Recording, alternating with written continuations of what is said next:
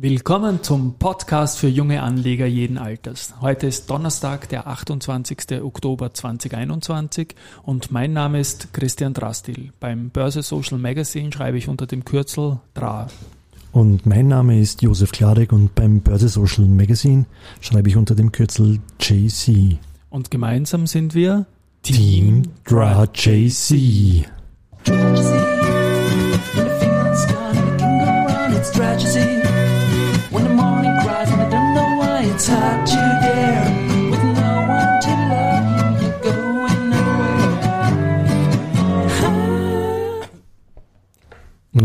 Herkommen, Josef. Ja, ja, ich komme direkt quasi äh, aus der Steiermark, aus der Therme. Und genau, bin, das weiß ich, aber das wissen die Hörer nicht. Ne? Deswegen sage ich es ja. deswegen ne? sagst du es ja, genau. Genau, ja. ja. Also ich bin relativ blank und äh, wenig vorbereitet heute, aber pff, schauen wir mal, was wir, was wir äh, außer über Thermen reden.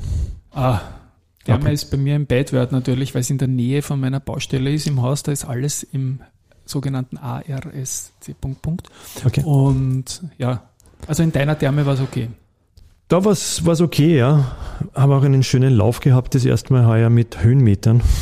Das war wow. ein bisschen überraschend, weil es waren, es waren zwar nur 100 Höhenmeter, aber das ist ganz anders als im Prater 5 Höhenmeter. Also, aber war, war trotzdem sehr nett, danke. Wem du das sagst. Ne? Ja, ja. Und du, hast du auch Sport getrieben oder geschaut? Ich habe Sport geschaut. Also ja. ja. ich, ich war, ich bin Stiegen, Stiegen gestiegen, ich war Stiegensteigen in der Stadthalle beim Tennisspielen bei der Erste Bank Open. Okay. Habe ich mir zwei Tage gegeben und war am Montag und am Mittwoch dort und tolles Tennis, super Stimmung. Die Erste Bank macht das einfach klasse und, und man sieht auch so viele bekannte Gesichter wieder, nicht nur von der Bank selber, sondern zum Beispiel auch die Leute von Do Co. machen ein Buffet dort wieder wie wenn nichts gewesen wäre. Und das schmeckt halt auch zur Abwechslung wieder mal sehr, sehr gut, die okay. Geschichte. Warte unterwegs, die, die machen die Coin-Toss-Kits mit, haben dort große Präsenzen auch und einfach schön. Ich, ich freue mich immer, wenn Börseumfeld präsent ist, da habe ich einen Radarblick für sowas und ja, genau. Getroffen habe ich auch den, den Michi Altrichter unter anderem, der ist ja vom Lieblingsthema unserer letzten Ausgaben von der Startup 300 ist ja der der Aufsichtsratsvorsitzende. Und der hat eigentlich durchaus positiv reagiert auf das, was wir da tun mit dem Nachhaken und dem auf Commitment drängen, weil ich glaube, das gehört geklärt, so oder so. Mhm. Und insofern finde ich das gut, wenn der Aufsichtsratsvorsitzende das auch unterstützt. Ja, das ist also eine, okay. eine schöne Geschichte. Und äh, ja. weil es mich jetzt interessiert, wen ja. hast Tennis spielen gesehen oder? Na, zweimal vor allem den Andy Murray. Also ich war ja, okay. ich war ja immer ein Andy Murray-Fan, weil das ist schon ein Sir, er ist ein echter Sir, aber auch am Platz ein Sir irgendwie, obwohl er beim zweiten Mal irgendwie in sich zusammengekippt ist, da konnte er körperlich nicht mehr, hat auch gegen einen der besten Jugendspieler, jugendlichen Spieler verloren, der Alcaraz aus Spanien, ah, okay. indem er viele, die äh, die nächste Nummer eins sehen, hat auch mein Nachbar slash Partner bei der Sportgeschichte.at, der Hans Huber, den ich nicht nur im, im Haus immer wieder treffe, sondern auch in der Stadthalle, gesagt, der wird Nummer eins. Okay. Wenn es der Hans sagt, dann hat das im Sport auf jeden Fall Gewicht. Ja, sonst war es eigentlich so, dass, ähm, was wollte ich noch? Ja, genau, ich wollte noch was sagen zum Direct Market Plus. Da bin ich jetzt da tiefer drin ein bisschen und schaue mir die ganzen Sachen an und da bin ich darauf gestoßen, dass jetzt die Baderbank, unsere Freunde aus München, mhm. am 10. November eine ziemlich äh, lupenreines äh, Veranstaltung zum Direct Market Plus machen. Das Ganze in der Zusammenarbeit mit der Wiener Börse und da sind folgende Unternehmen am Start und zwar ähm, Wolfgang Adisa, mhm. vertreten durch den CEO Peter Wert, dann die VSD Building, vertreten durch einen Gerhard Kornfeld, der war auch, der ist CEO. Dann die Focus Labs äh, durch einen Martin Kögel. Und nicht ganz äh, Direct Market Plus, sondern nie gewesen, aber ähnliche Ära von der Genese vom Börsegang her, die Marino Med, die macht auch mit. Okay. Und ist sogar mit drei Leuten vertreten, mit dem Vorstandsduo, mit Andreas Grassauer, dem CEO, dann dem Pascal Schmidt, dem CFO und ähm, der Stefanie Kniep, die neue Head of Investor Relations, die wir von der Lenzing her kennen und die auch eine eigene IR-Firma hat, also für IR-Dienstleistungen. Und es merkt man schon, dass sich da jetzt ein bisschen was tut, dass sich die breiter vorstellen Und ja, über die Aktie haben wir auch viel gesprochen und da glaube ich, dass ein bisschen ein neuer Wind auch reinkommen wird und die News sind ja gut, du musst das nur spreaden irgendwie. Und das findet in Wien statt oder in München? Nein, das ist eine virtuelle Veranstaltung ah, okay. äh, vor ausgewählten äh, Investoren. Es ist am Vormittag und es gibt relativ viele One-on-Ones, wie ich da gehört habe. Und schön, dass das in Wien so passiert. Die, die Wolfgang und die VSD waren ja mit der Startup 300 gemeinsam im ersten Schwung dabei. Mhm. Ähm, das ist auch schon wieder bald drei Jahre her. Da war auch die, die IMAX dabei damals. Die Aktie schaut momentan ja fürchterlich aus, weil die Firma Zinskupons also von einer Anleihe nicht bedienen kann mhm. und bitter, von, ja. von dreieinhalb auf 0,6 verloren hat in Deutschland. In Wien steht es noch immer bei 3,57, wenn man es jetzt auf den letzten Kurs, der gebildet worden ist, ein halbes Jahr her, bezieht. Aber es gibt noch keine neue Kursbildung. Ragt natürlich im Vergleich der Börseplätze nach oben, aber wenn es jetzt da äh, ordern wollen würdest, dann sind die 3,57 natürlich Fiktion. Das ist ganz klar. Ich habe was vorbereitet und zwar ein kleines Sample, nicht von mir, sondern von wem anderen.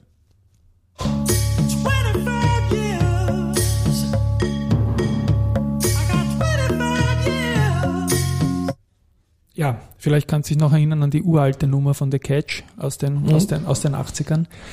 Sagt man nur dunkel was. Also den Refrain kenne ich, aber ich habe vorher reingehört ins Lied. Hm. Ich habe es äh, im, im Sinne der, des Wohlbefindens der Leser darauf verzichtet mitzusingen. Na, es ist so. 25 Years, das ist die Geschichte, die wir ja seit kurzem in einem Wanderpokal verpackt haben. Und den, der steht momentan beim Verbund. Wir haben gesagt, okay, 250 Jahre Wiener Börse.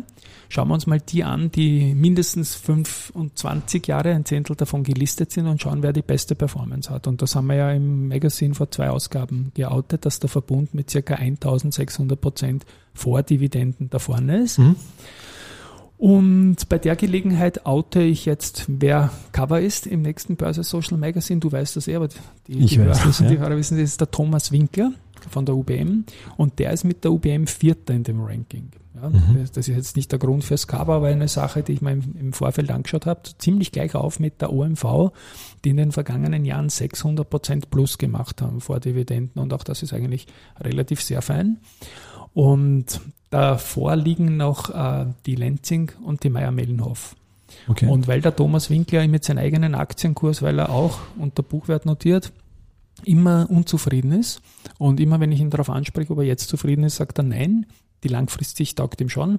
Aber dann hat er gesagt, okay, diese Sicht, die Langfristsicht auf Nummer 4 gefällt ihm, weil, und jetzt zitiere ich ihn dann mal ein wenig, weil er sich in dem illustren Kreis äh, sehr wohl fühlt. Der Verbund, den sieht er führend bei grüner Energie, also nicht nur in Österreich, Lenzing. Dazu muss man wissen, dass er dort vor der UBM Vorstand war, der Thomas Winkler ähm, ist Weltmarktführer bei aus nachhaltiger Produktion hergestellten Fasern.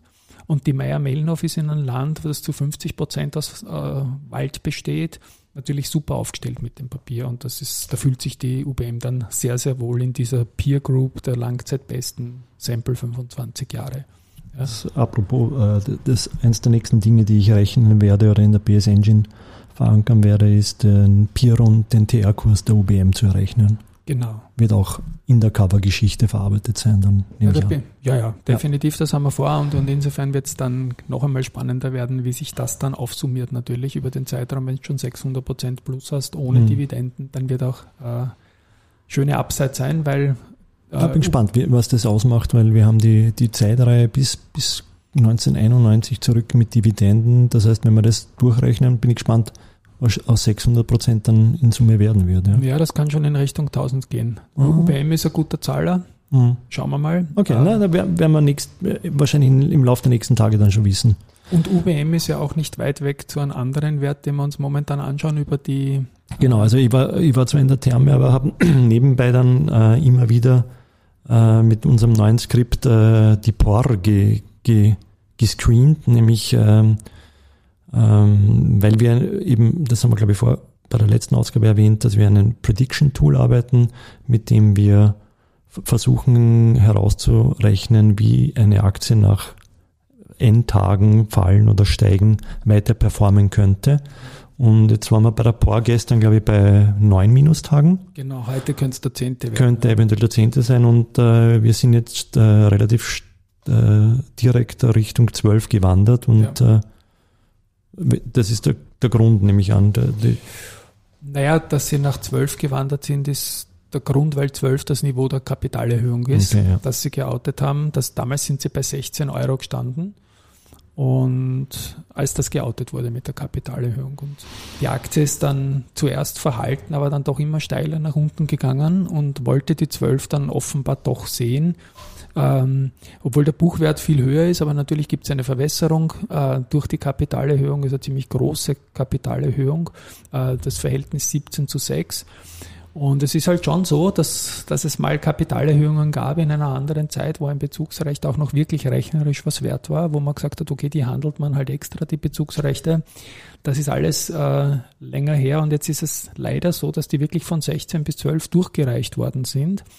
Und das waren doch 24, 25 Prozent von oben runter in einem äh, scharfen Fall. Und wenn man sich anschaut, Einzeltage hintereinander, minus 3 Prozent, minus 4 Prozent, minus 4 Prozent, minus 5 Prozent, dann mal minus 0 Prozent, minus 2 Prozent, minus 4 Prozent, dann zehrt das schon an den Nerven. Ja?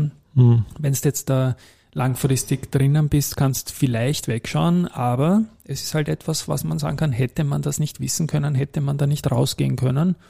Ja, hätte man, aber wie gesagt, Buchwert und so und auch einige Analystenschätzungen waren so, dass man das äh, nicht unbedingt halt äh, als aufgelegt präsentiert bekommen hat. Wir haben auf jeden Fall mit dem Wikifolio heute verdoppelt auf tiefem Niveau, haben schon vorher die Positionen ein bisschen zurückgefahren, deswegen haben wir auch nichts gemacht gehabt. Ähm, ja, es ist jetzt so, dass äh, es immerhin um 10,2 Millionen neue POR-Aktien geht. Bei 12 Euro geht es da bei voller Platzierung um ein Emissionsvolumen brutto mal von 122 Millionen. Und man kriegt jetzt über die, über die ÖKB ähm, über das Tool ähm, mit den Pflichtmeldungen von äh, Director Dealings nach und nach rein, dass das POR-Umfeld äh, selbst Aktien zeichnet.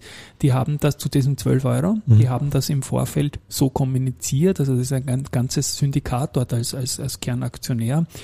Und die nehmen mal äh, 4,2 Millionen neue Aktien, die im Vorfeld gesichert sind. Und das kommt jetzt nach und nach über die ÖKB-Pflichtmeldungen rein, dass die das auch tatsächlich, tu, tatsächlich tun was natürlich schon auch ein Signal ist, dass man hier mal äh, sagt, okay, man, man bleibt investiert, man lässt sich jetzt auf diesem Niveau auch nicht verwässern und gibt auch ein starkes Zeichen an den Kapitalmarkt vor allem. Wann soll das jetzt passieren mit, mit die Ausgabe der neuen Aktien? Du, ich glaube, das wird in den nächsten Tagen schon abgeschlossen sein. Wir sind jetzt schon in der ah, ist jetzt laufend? Das ist jetzt mal laufend. Ah, okay. Vielleicht bin ich da auch schlampig informiert. Auf jeden Fall äh, sieht man die POR auch sehr präsent in großen Medien momentan. Also die tun auch schon was dafür, für diese Kapitalerhöhung und äh, letztendlich äh, sollen die Mittel auch verwendet werden, um die Bilanz zu stärken, Verbindlichkeiten zu tilgen und, und natürlich auch allgemeine Geschäftszwecke. Ja, ähm, ich glaube, jetzt äh, ist dieser Brief vorbei. Es wird jetzt, glaube ich, eine Zeit lang um diese 12 Euro pendeln. Ich glaube, man versäumt nichts nach oben, ähm, aber nach unten sollte jetzt so ziemlich der Floor drinnen sein. Ja, glaub, heute schaut es möglicherweise aus, dass naja, möglicherweise doch ein kleines Minus. Es steht außerbörslich jetzt bei 0,08 Minus und der letzte ja. Kurs an der Wiener Börse war 0,4 Minus. Also aber rund um 12, 12 Euro. 12, 20, 12, zwischen 12, 10 und 12, 20. Das glaube ich auch, dass so ein kleiner Rechen, rechnerischer Wert der Bezugsrechte so 17 zu 6, wenn man das dann ausrechnet, sind die 0,5, 0,6 Cent wert, dass sie halt nicht ganz bei Null sind, aber ja. Ja, das sind so die aktuellen Geschichten am Markt. Ich glaube, wir sagen schön langsam Papa dann, sind wir wieder knapp bei 15 Minuten, dort wollen wir auch immer hin. Und danke fürs Reinhören. Bis ja, danke. Ja. Das war der siebte Beitrag und ja, macht uns Spaß. Hoffentlich euch auch. Danke fürs Feedback, das kommt und Baba. Bis bald. Ciao. Tschüss.